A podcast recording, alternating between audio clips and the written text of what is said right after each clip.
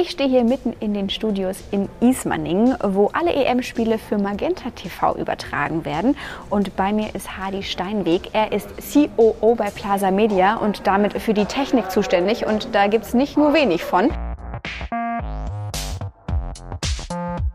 Hadi, was genau ist denn deine Aufgabe hier? Früher hätte man gesagt Betriebsleiter.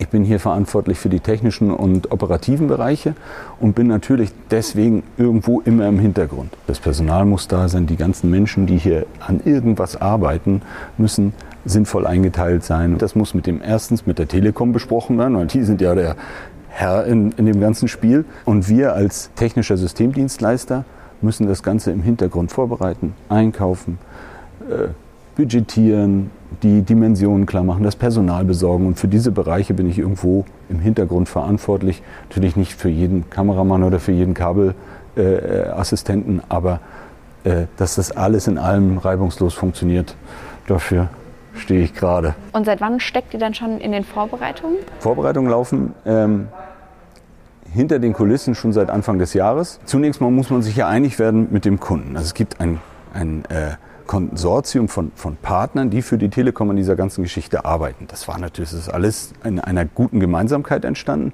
aber man muss sich natürlich mit der Telekom über das Wie und Wann und vor allem in welchem, welchem, äh, in welchem Umfang man das alles macht, einig werden. So, dann startet der Aufbau.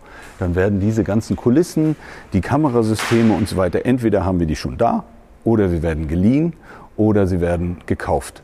Oder so eine Kulisse hier zum Beispiel muss einfach gebaut werden. Das können wir nicht alles alleine machen. Wir haben hier zwar eine große Dekoschreinerei, aber das sind äh, viele Partner, die damit unterwegs sind.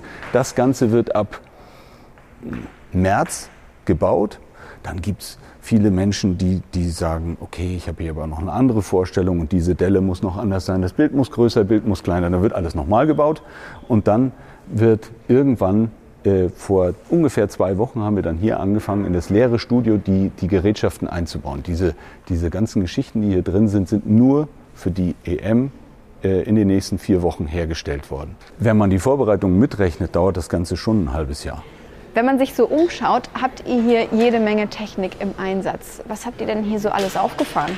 Es ist schon Technik im Millionenwert. Also viel Kameratechnik, professionelle Kameras kosten viel Geld, sind, sind, haben extrem gute Ausstattung, Grafiksysteme, die ganzen Kulissen, das Licht hier oben, ähm, die, die Übertragungssysteme, sogenannte Playout-Systeme, Speicher, Postproduktion, Schnittmaschinen und so weiter und so fort. Kannst du das ungefähr in Zahlen benennen? Okay, mit Kulissen? Ja. Zehn. 10 Tonnen. Weiß ich nicht, sicher. Irgendwie, ah, ja, ja, aber was ist hier alles? Schaut euch mal die Scheinwerfer an und diese ganzen Systeme. Das wiegt schon einige Tonnen. Also ähm, deswegen sind solche, solche Live-Events, egal wo man die dann macht, immer so unglaublich äh, kompliziert, weil man sattelschlepperweise Technik wohin fahren muss. Das weiß oft der, der Zuschauer gar nicht, was, was da alles so im Einsatz ist. Wie viele Menschen sind dann für die Übertragung so in etwa im Einsatz? Jetzt ist die heiße Phase. Äh, die nächsten vier Wochen sind ab jetzt circa 100 bis 150 Menschen am Tag hier.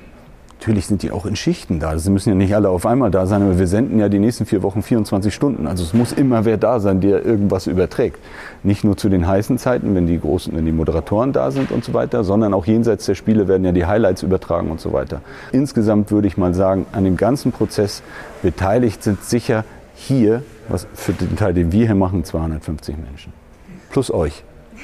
Wann geht dann so ein Tag im Studio überhaupt los? Oder ist eigentlich durchgehend Betrieb? Kommt drauf an, für wen? Ja, für dich. Für, den, für, für mich, das ist ja das Schöne.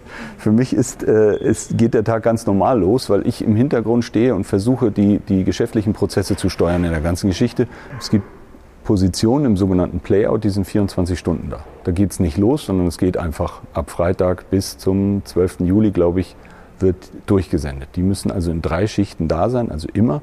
Für einen Kameramann geht das Ganze los, hm, ich sag mal zwei, drei Stunden bevor, bevor die Sendung bzw. bevor die Proben losgehen. Die müssen, müssen sagen, welche Einstellungen sind heute gefordert, wo stehe ich, an welcher Kamera überhaupt, was, was mache ich, wo muss ich hingehen, wer ist heute da, gibt es Studiogäste, gibt es Musik, äh, gibt's also und danach verändern sich die Tagesdispos sozusagen und deswegen muss zur Vorbereitung muss man ein paar Stunden vorher da sein und dann ein, zwei Stunden nach der Live-Sendung hat man Feierabend, also als Kameramann. Ich sehe schon, technisch gesehen läuft hier alles, aber was brauche ich denn zu Hause, damit ich alle EM-Spiele sehen kann? Magenta TV. Magenta TV gibt es als App, über Fire TV Stick, als, äh, über eine Set-Top-Box. Und was er auch noch braucht, ist ein Fernseher. Möglichst nicht schwarz-weiß, weil dann kann er das Ganze hier nicht so genießen. Das ist natürlich wichtig. Dankeschön.